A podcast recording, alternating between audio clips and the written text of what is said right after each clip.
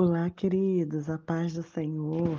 Nossa dose de hoje, Salmo 146, que nos convida a continuarmos adorando ao Senhor. E esse salmo traz mais características e atributos do nosso grande Deus. Quanto mais conhecemos a Deus, quanto mais nos aprofundamos nele, mais confiamos, mais nos entregamos, mais conseguimos esperar porque sabemos e conhecemos o caráter dele. E é por isso que eu quero ler esse salmo junto com você. O verso 1 começa assim: Aleluia! Louvarei ao Senhor com toda a minha alma. Louvarei ao Senhor toda a minha vida. Enquanto eu viver, cantarei louvores ao Senhor. Não confie nas pessoas importantes, pois são apenas seres humanos que não podem salvar ninguém. Elas também morrem e voltam ao pó.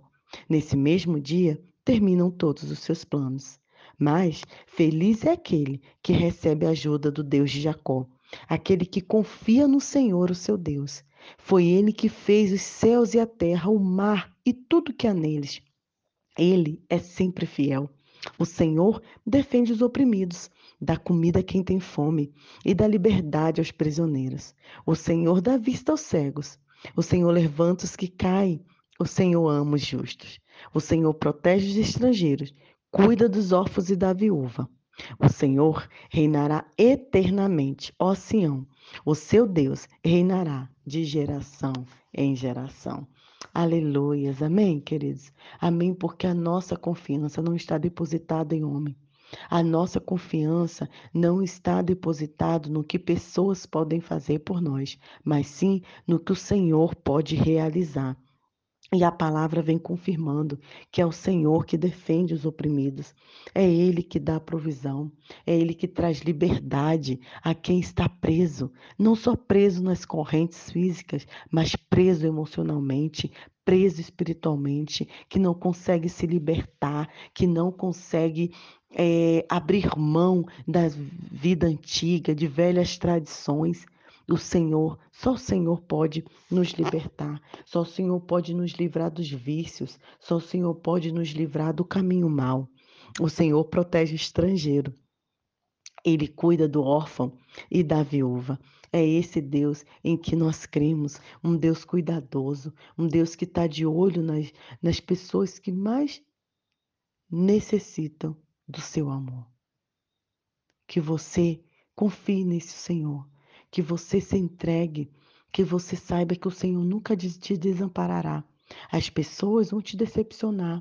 Família, liderança cristã, evangélica, essas vão te decepcionar. Mas o Senhor não. Ele é fiel. Ele cumpre a promessa. Ele ama os justos. Ele ama quem o busca. Então, o que, que tem te incomodado? O que, que tem te impedido de se libertar? O que, que tem te impedido de se levantar?